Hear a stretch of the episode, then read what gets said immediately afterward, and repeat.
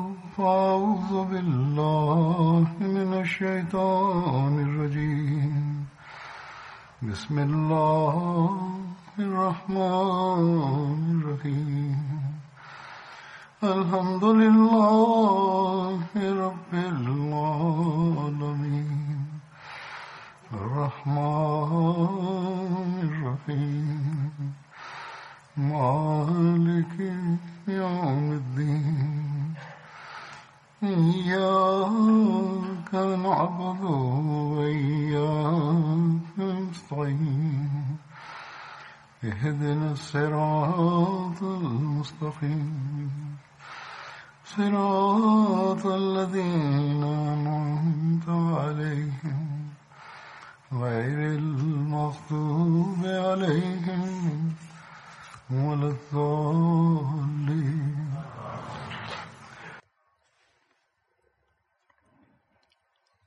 Le père de Mohammed se nommait Maslama bin Salama et son grand-père se nommait Salama. On dit qu'il se nommait aussi Khalid. La mère de Mohammed bin Maslama se nommait Umm Saham. Son nom d'origine était Khulaida bint Abu Ubaida. Mohammed bin Maslama appartenait à la tribu Aus et il était l'allié de la tribu Abd Ash'al. Ses noms d'emprunt étaient Abu Abdullah ou Abdurrahman et Abu Saïd. Selon Alama ibn Hajar, le nom Abu Abdullah est plus authentique. Selon un autre récit, il était né 22 ans avant que le saint prophète Mohammed soit lui et il faisait partie de ceux qui, à l'époque de l'ignorance, portaient le nom de Mohammed. En effet, les Juifs de Médine attendaient l'arrivée du prophète dont l'avènement avait été prophétisé par le prophète Moïse. Ils avaient déclaré que ce futur prophète se nommera Mohammed. Lorsque les Arabes ont entendu parler de cela, ils ont nommé leurs enfants Mohammed. Selon les livres de la Sira, il existait entre 3 ou 15 personnes portant le nom de Mohammed à l'époque de l'ignorance.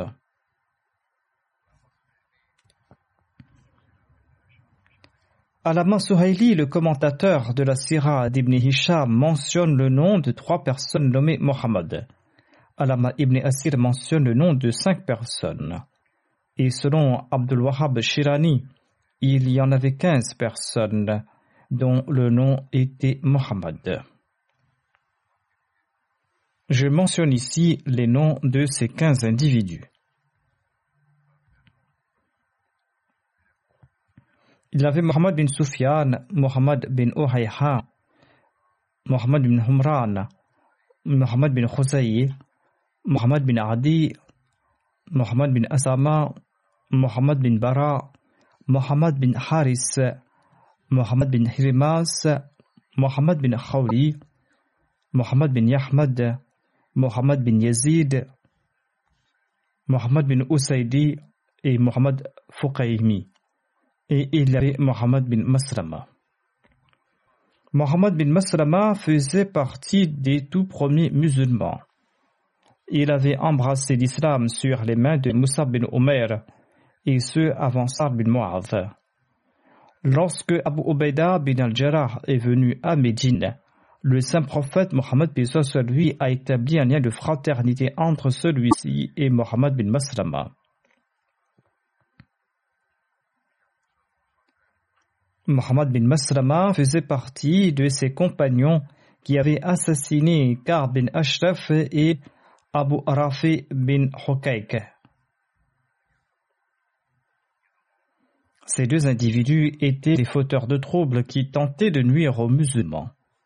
Voire ils avaient tenté d'attaquer les musulmans et ils avaient même tenté de tuer le saint prophète Mohammed lui. Le saint prophète Mohammed lui avait choisi Mohammed bin Maslama pour assassiner ces deux individus. Lorsque le saint prophète Mohammed lui partait pour certaines expéditions, eh bien, il nommait Mohammed bin Maslama comme son suppliant à Médine. Les fils de Mohammed bin Maslama se nommaient Jafar, Abdullah, Saad, Abdurrahman et Omar. Ils étaient tous des compagnons du saint prophète Mohammed lui. Mohammed bin Maslama avait participé dans la bataille de Badr, à la bataille d'Uhud et à toutes les autres batailles, sauf celle de Tabouk, durant laquelle il était resté à Médine, après en avoir reçu l'autorisation de la part du saint prophète Mohammed lui. Comme je l'ai dit, Mohammed bin Maslama avait participé à l'assassinat de ces deux fauteurs de troubles et des ennemis de l'islam. J'en avais évoqué quelques détails en mentionnant Obada bin Bishr quelques un an et demi de cela. J'en ferai brièvement mention ici et je présenterai aussi d'autres détails à ce propos. Dans son ouvrage Sirat Munabiyin, Hazrat Misa Bashir Ahmad Sab relate ceci sur Kabin Ashraf. La bataille de Badr avait mis en exergue l'hostilité des Juifs, une hostilité qui s'était accrue et ils n'ont cessé de fomenter les troubles. L'exécution de Kabin Ashraf est un autre maillon dans cette chaîne.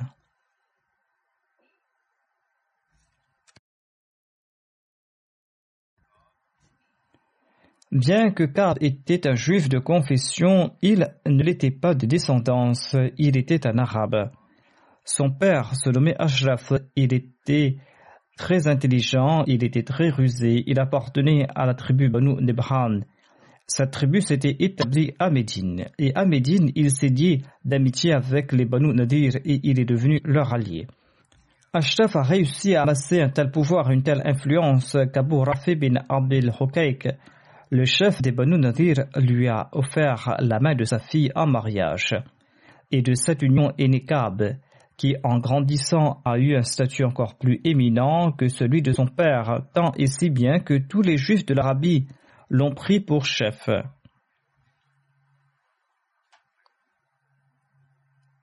D'un point de vue moral, Kabin Ashraf était très corrompu et il était un maître dans l'art des complots et des conspirations. Il n'accomplissait pas la moindre action de bienfaisance. Il était passé maître dans l'art de commettre des méfaits de fomenter les troubles. Lorsque le saint prophète, paix soit lui, s'est établi à Médine, Karbin Ashraf, avec les autres juifs, a signé le traité entre eux et le saint prophète Mohammed, lui. Traité qui concernait l'amitié mutuelle entre les deux communautés, qui concernait la paix, la sécurité et la défense collective de la ville de Médine. Mais au fond du cœur de Kab, il y avait le feu de la méchanceté et de l'hostilité qui brûlait. Et il a commencé à s'opposer à l'islam et à son fondateur à travers des complots et des conspirations.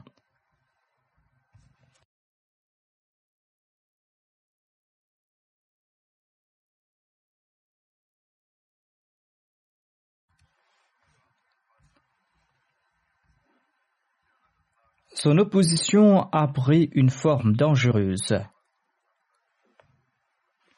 Et après la bataille de Badr, il a commencé à comploter et à fomenter la sédition, mettant ainsi les musulmans dans un grand danger. Et quand les musulmans ont triomphé à Badr et quand la plupart des chefs des Korachites ont été tués, eh bien, Kab a compris que cette nouvelle religion ne disparaîtra pas d'elle-même. Il croyait auparavant que cette nouvelle religion allait disparaître, mais après avoir constaté le progrès de l'islam, lorsqu'il a vu le résultat de la bataille de Badr, il a compris que cette nouvelle religion ne va pas disparaître. C'est ainsi qu'après la bataille de Badr, il s'est résolu de faire de son mieux pour détruire complètement l'islam. Quand cette nouvelle a été confirmée et que Kaab a compris que la victoire de Badr a offert à l'islam une force qui dépassait ses rêves les plus fous, eh bien la colère et la rage l'ont submergé. Il s'est mis en route immédiatement dans la direction de la Mecque et une fois sur place, grâce à son éloquence et grâce à sa maîtrise de la poésie, il a attisé le feu dans le cœur des Korachites. Il a engendré dans leur cœur une soif intarissable pour le sang des musulmans et il les a emplis des sentiments de vengeance et d'inimitié. Ayant attisé leur haine, eh bien, Kab a emmené les Korachites dans la cour de la Karba et il leur a remis les draps de la Karba dans les mains et il leur a demandé de jurer qu'ils ne se reposeraient pas jusqu'à ce que l'islam et son fondateur ne disparaissent de la surface de la terre. Ainsi, après avoir enflammé les esprits à la Mecque, ce fauteur de troubles a voyagé de tribu en tribu dans l'Arabie tout entier et il a incité les gens contre les musulmans. Ensuite, il est retourné à Médine et à Médine, il a composé des couplets provocateurs et obscènes à propos des femmes musulmanes. Et il n'a même pas épargné les femmes de la maison du saint prophète Mohammed lui, et il a diffusé ses couplets infamants dans le pays tout entier.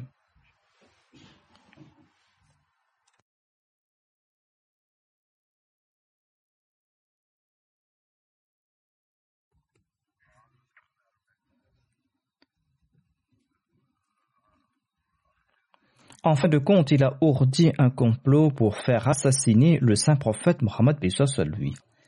Il a invité le saint prophète soit lui dans sa résidence pour un festin, et avec l'aide de quelques jeunes hommes juifs, il a tenté de faire assassiner le saint prophète Mohammed soit lui.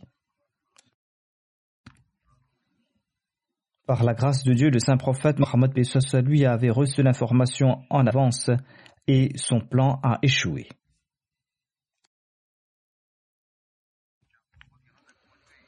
À la lumière du traité conclu entre les habitants de Médine à son arrivée, le saint prophète Mohammed Pesos lui était désormais le chef de l'exécutif et le commandant en chef de l'État démocratique de la ville de Médine.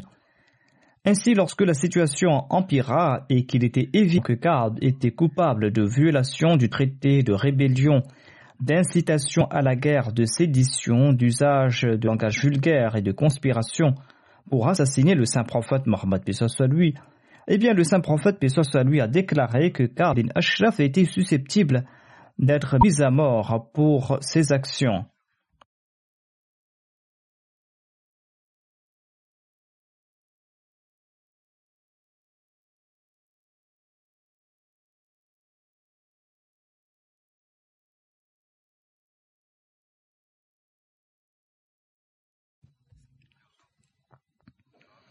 Suite aux campagnes séditieuses de Kab, l'atmosphère était tendue à Médine à l'époque, et une annonce officielle de son exécution aurait déclenché une guerre civile à Médine, et beaucoup de sang aurait coulé. Et le saint prophète Mohammed lui était prêt à tout faire pour éviter la violence intercommunautaire et l'effusion de sang. C'est ainsi que le saint prophète Mohammed lui a ordonné que Kab soit exécuté secrètement par quelques individus. Le saint prophète Mohammed lui a confié cette mission à un fidèle compagnon nommé Mohammed bin Maslama. et il a souligné que le plan doit être exécuté avec le conseil de Sa'd bin Mu'adh, qui était le chef de la tribu Aus de Médine. Mohammed bin Maslama a déclaré Ô messager d'Allah, afin de le tuer secrètement, nous serons obligés de trouver une excuse pour l'attirer hors de sa résidence afin de pouvoir l'exécuter dans un endroit sûr. Les conséquences auraient été graves si l'opération secrète était dévoilée au grand jour. Sur ce, le saint prophète Mohammed lui a commenté très bien. Et suite au conseil de Saad bin Mu'ath, Mohammed bin Maslama a pris Abu Naïla et deux ou trois autres compagnons et ils se sont rendus à la résidence de Ka'b.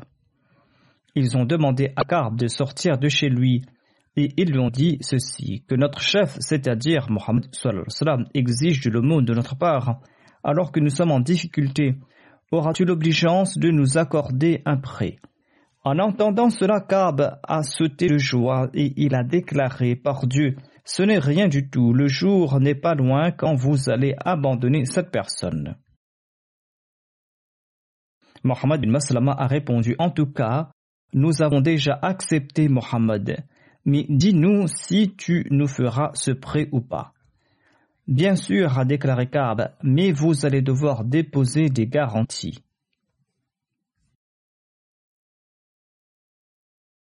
Mohammed bin Maslama a demandé quelles sont tes exigences. Le misérable a répondu Laissez vos femmes en gage. En réprimant sa colère, Mohammed bin Maslama a commenté Comment est-il possible pour nous de laisser nos femmes en garantie avec un homme comme toi?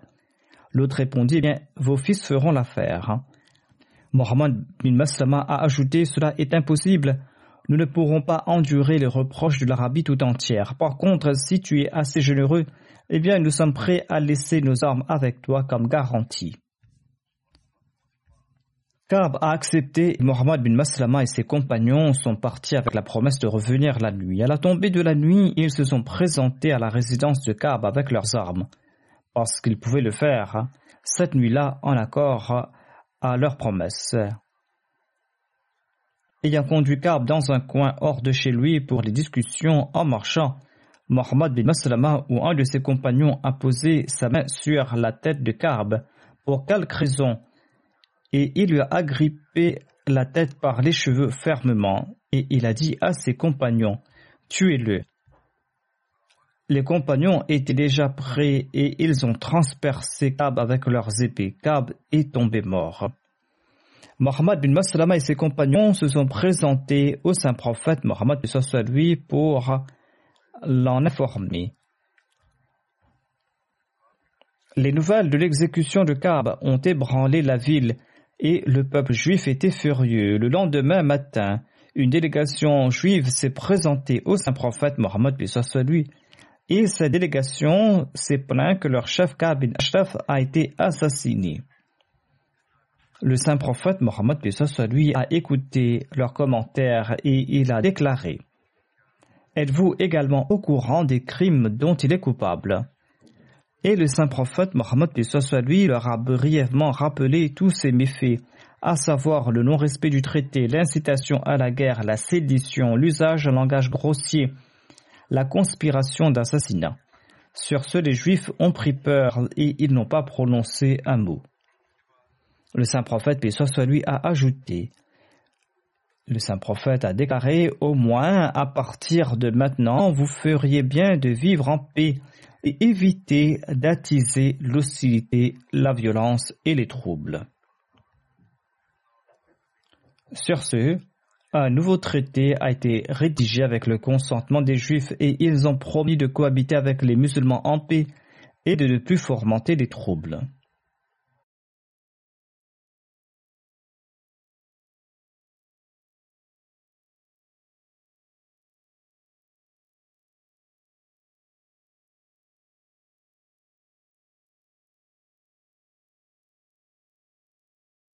Si Kab n'était pas coupable, les Juifs n'auraient pas accepté cet accord aussi facilement.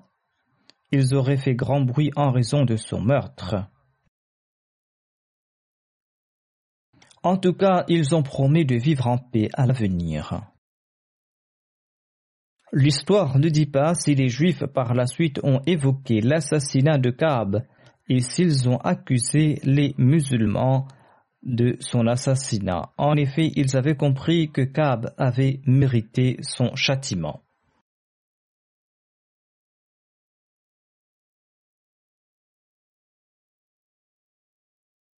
Certains historiens occidentaux objectent que le saint prophète Mohammed lui avait commis un condamnable en faisant assassiner Kaab. Il faudra se demander tout d'abord si cet assassinat était un acte permis ou pas.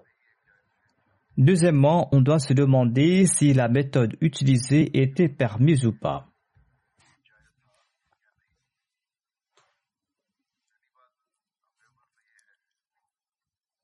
De prime abord, n'oublions pas que Ka'b bin Ashraf avait signé un pacte avec le saint prophète Mohammed lui.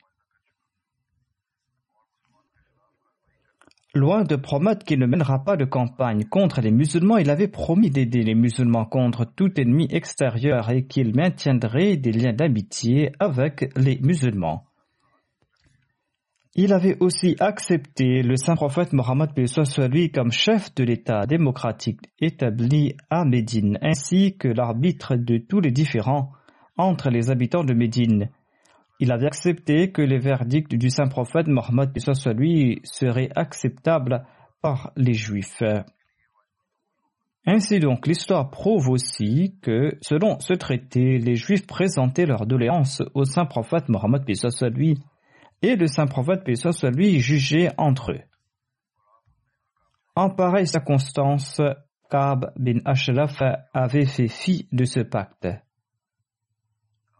Non seulement avait-il été coupable de traîtrise à l'égard des musulmans, mais il a aussi été coupable de traîtrise envers l'État, car le saint prophète Mohammed lui était le chef de l'État.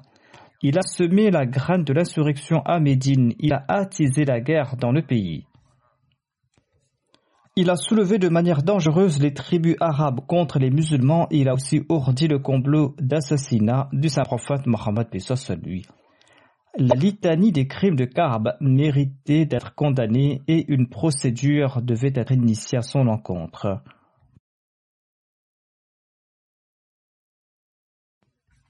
Pour mettre fin à ces méfaits, méritait-il toute autre punition hormis la mort? Aujourd'hui, dans les pays développés, la rébellion, le non-respect d'un pacte, attiser la guerre et comploter un assassinat sont sanctionnés par la peine de mort.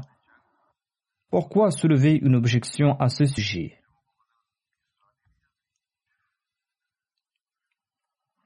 La deuxième objection soulevée était au sujet de la manière dont il a été assassiné.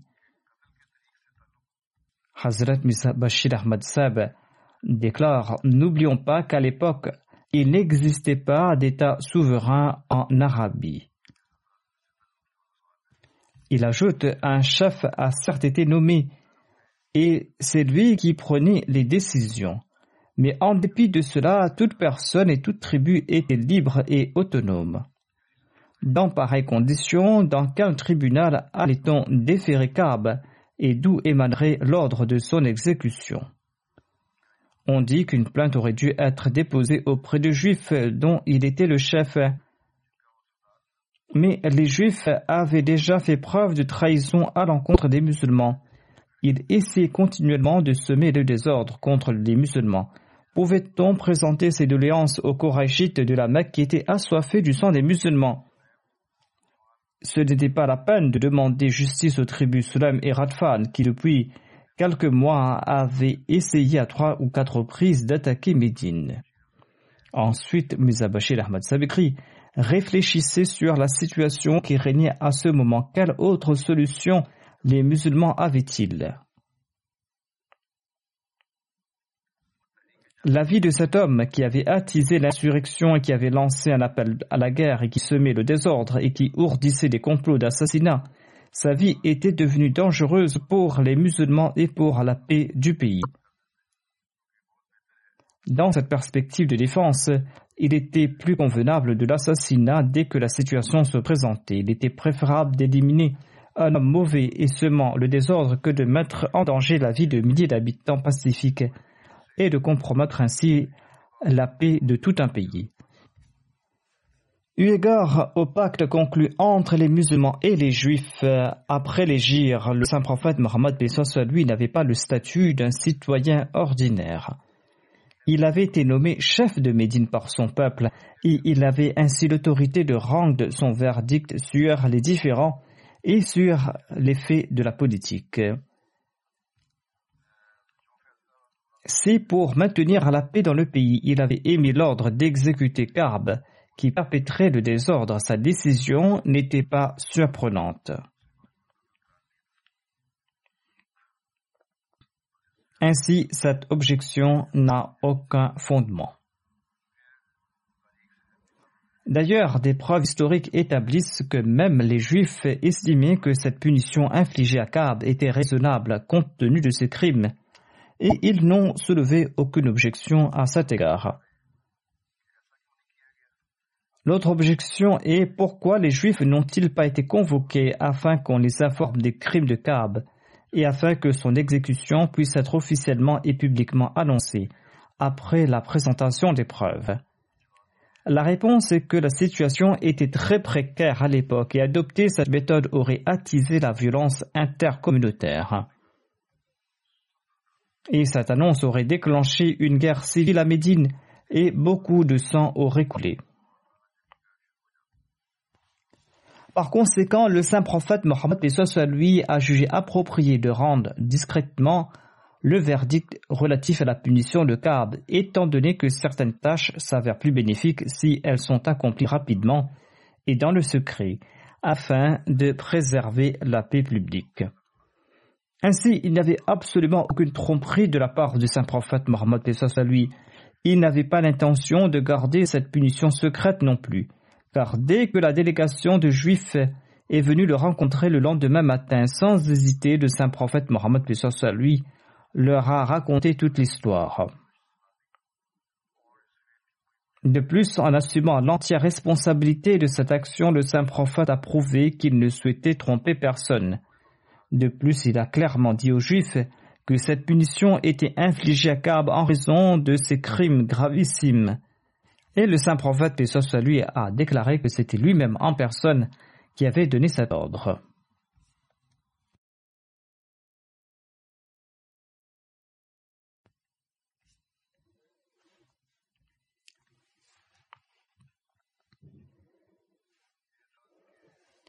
L'accusation que le saint prophète Mohammed lui a donnée à ses compagnons la permission de mentir et de tromper autrui à cette occasion est absolument incorrecte, et les récits authentiques rejettent cette notion. Le saint prophète lui n'a jamais autorisé à ses compagnons de mentir. Selon le récit de Bukhari, qui est le plus authentique de toutes les narrations, Mohammed bin Maslama avait dit aux messagers d'Allah que pour tuer Kab secrètement, ils seront obligés de trouver une excuse pour l'attirer.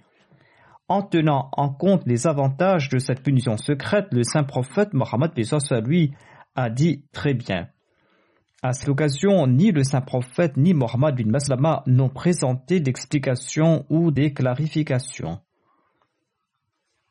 Le saint prophète Mohammed lui sous-entendait par là que Mohammed bin Maslama et ses compagnons devaient dire quelque chose afin d'attirer Kaab hors de chez lui, afin qu'il les accompagne volontairement, et il n'y a absolument rien de mal à cela.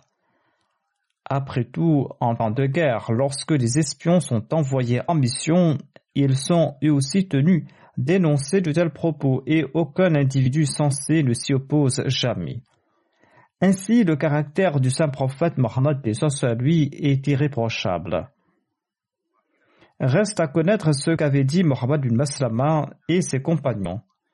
Là-bas, ils n'ont pas tenu aucun propos qui puisse être considéré comme immoral et ils n'ont pas menti.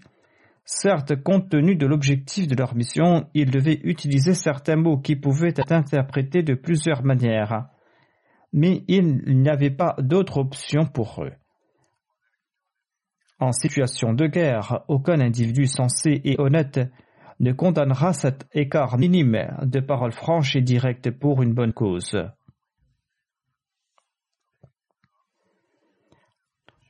Certains ont posé la question de savoir s'il est permis de tromper autrui en temps de guerre. Selon certains récits, le saint prophète Mohammed lui aurait déclaré que Al-Harbo c'est-à-dire que la guerre est un leurre, la guerre est une tromperie. Certains ont conclu que le saint prophète Mohammed lui aurait donné la permission de tromper autrui en temps de guerre, qu'Allah nous en préserve. En premier lieu, les mots al-harb khud'a ne signifient pas qu'il est permis d'employer la tromperie en temps de guerre. Au contraire, le seul sens qui est impliqué ici est que la guerre est en soi une sorte de tromperie. En d'autres termes, on ne peut rien prédire sur l'issue d'une guerre. C'est-à-dire qu'il existe tant de facteurs différents qui affectent le résultat de la guerre que quel que soit le cours des événements, on ne peut rien prédire à ce propos. Ce sens est soutenu par le fait qu'il existe deux versions de ce hadith. Dans la première version, le saint prophète Mohammed lui a déclaré que al-harb khud'a, c'est-à-dire la guerre est une tromperie. Dans la deuxième version, il est dit Sab al-harba al-khud'a, c'est-à-dire le saint prophète, paix soit lui, a nommé la guerre une tromperie. Lorsque ces deux récits sont lus ensemble, la conclusion est que le saint prophète n'a pas permis l'usage de la tromperie au cours de la guerre. Il voulait plutôt dire que la guerre est en soi un mirage qui trompe autrui. Cependant, si l'on insiste pour dire que la tromperie est autorisée en temps de guerre, dans ce cas, le mot tromperie signifie le recours à des stratégies et des tactiques de guerre et pas le mensonge ou la trahison. Dans ce cas, le mot khud'a signifie les manœuvres et les stratégies et pas le mensonge. Cela implique qu'il n'est pas interdit de prendre l'ennemi au dépourvu et de l'appréhender ou de le maîtriser au moyen d'une stratégie ou au moyen d'une tactique.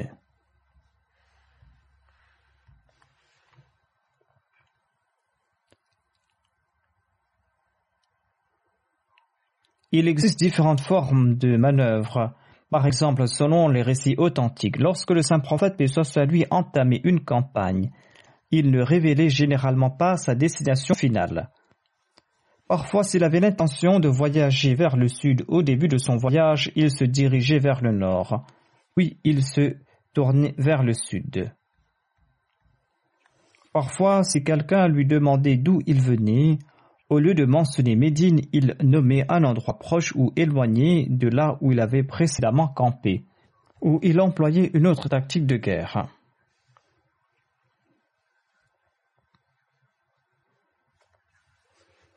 De même, le Saint-Coran indique que les compagnons battaient en retraite sur le champ de bataille pour ensuite lancer une attaque soudaine quand l'ennemi s'y attendait le moins et quand ses rangs étaient rompus.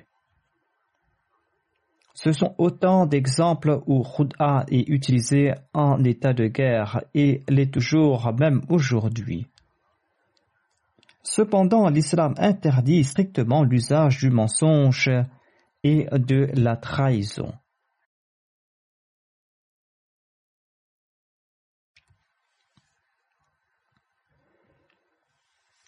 D'ailleurs, le saint prophète Mohammed lui a déclaré qu'en islam, le troisième plus grand péché, après avoir associé les partenaires à Dieu et usurpé les droits des parents, eh bien le troisième grand péché, c'est le mensonge. De plus, il a déclaré que la foi et la lâcheté peuvent coexister.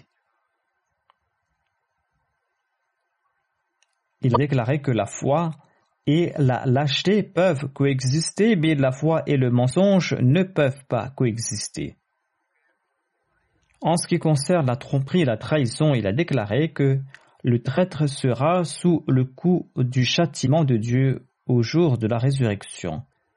Ainsi, en temps de guerre, la khud'a est permise et cette khud'a peut ressembler au mensonge et à la tromperie, mais en réalité, il n'est pas un mensonge. Il s'agit ici de stratagème de guerre pour prendre l'ennemi au dépourvu ou pour le vaincre.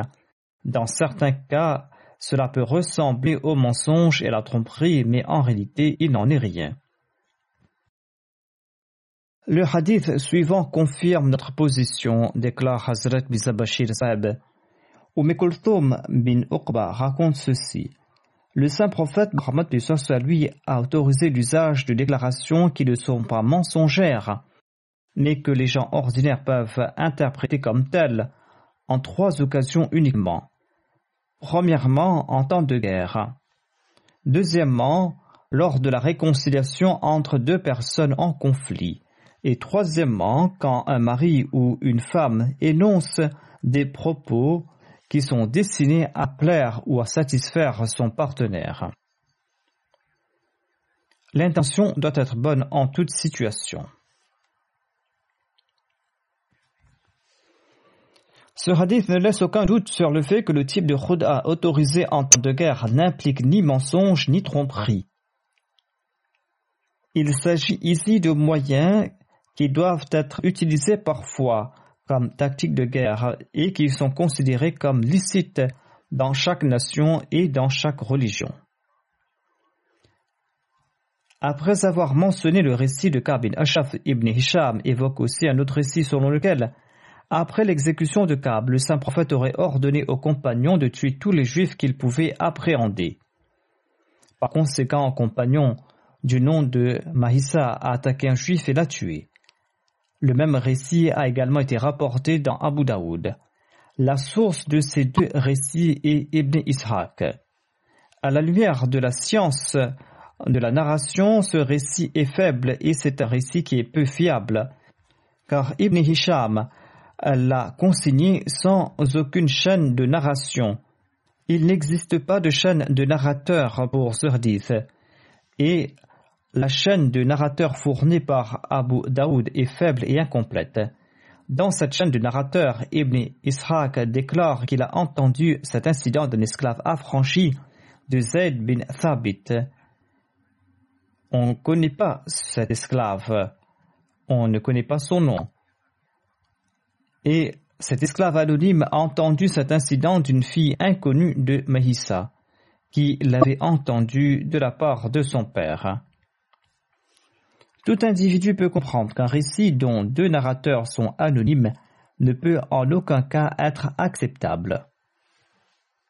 De plus, la dirayat, c'est-à-dire la teneur de ce récit, indique qu'il n'est pas authentique, car la conduite générale du saint prophète, puis soit lui, refute catégoriquement l'idée qu'il émettrait pareil ordre général.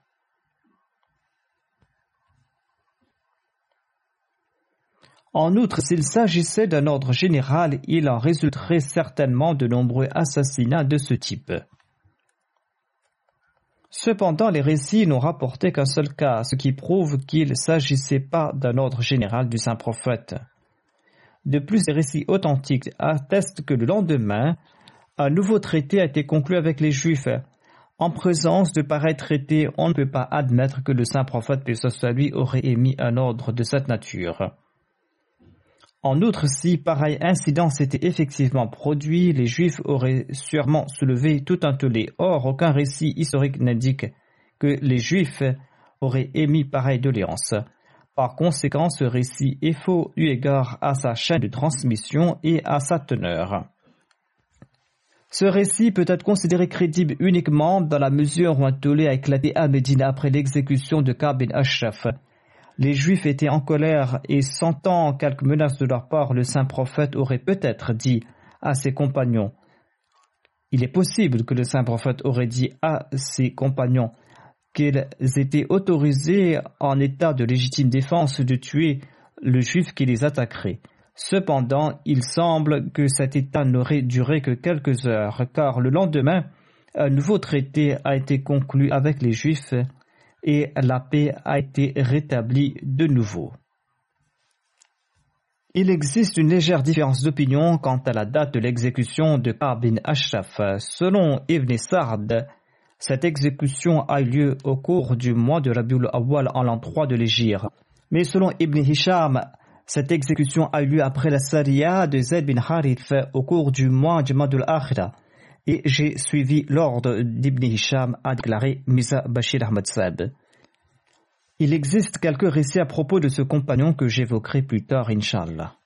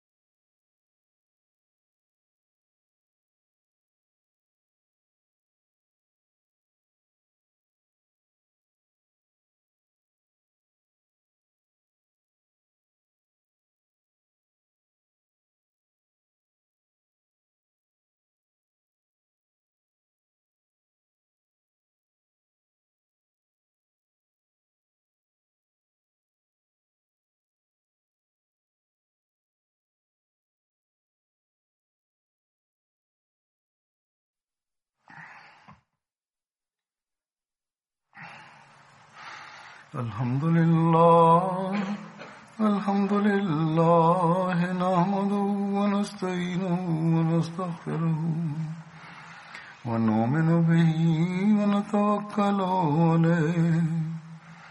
ونعوذ بالله من شرور أنفسنا ومن سيئات أعمالنا.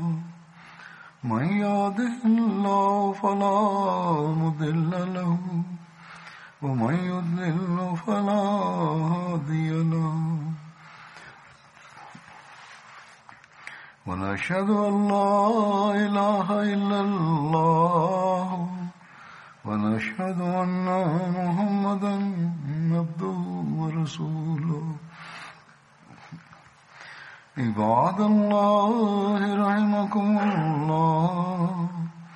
إن الله يأمر بالعدل واللسان وإيتاء ذي القربى وينهى عن الفحشاء والمنكر والبغي يعظكم لعلكم تذكرون. اذكروا الله يذكركم وادعوه يستجب لكم ولذكر الله أكبر.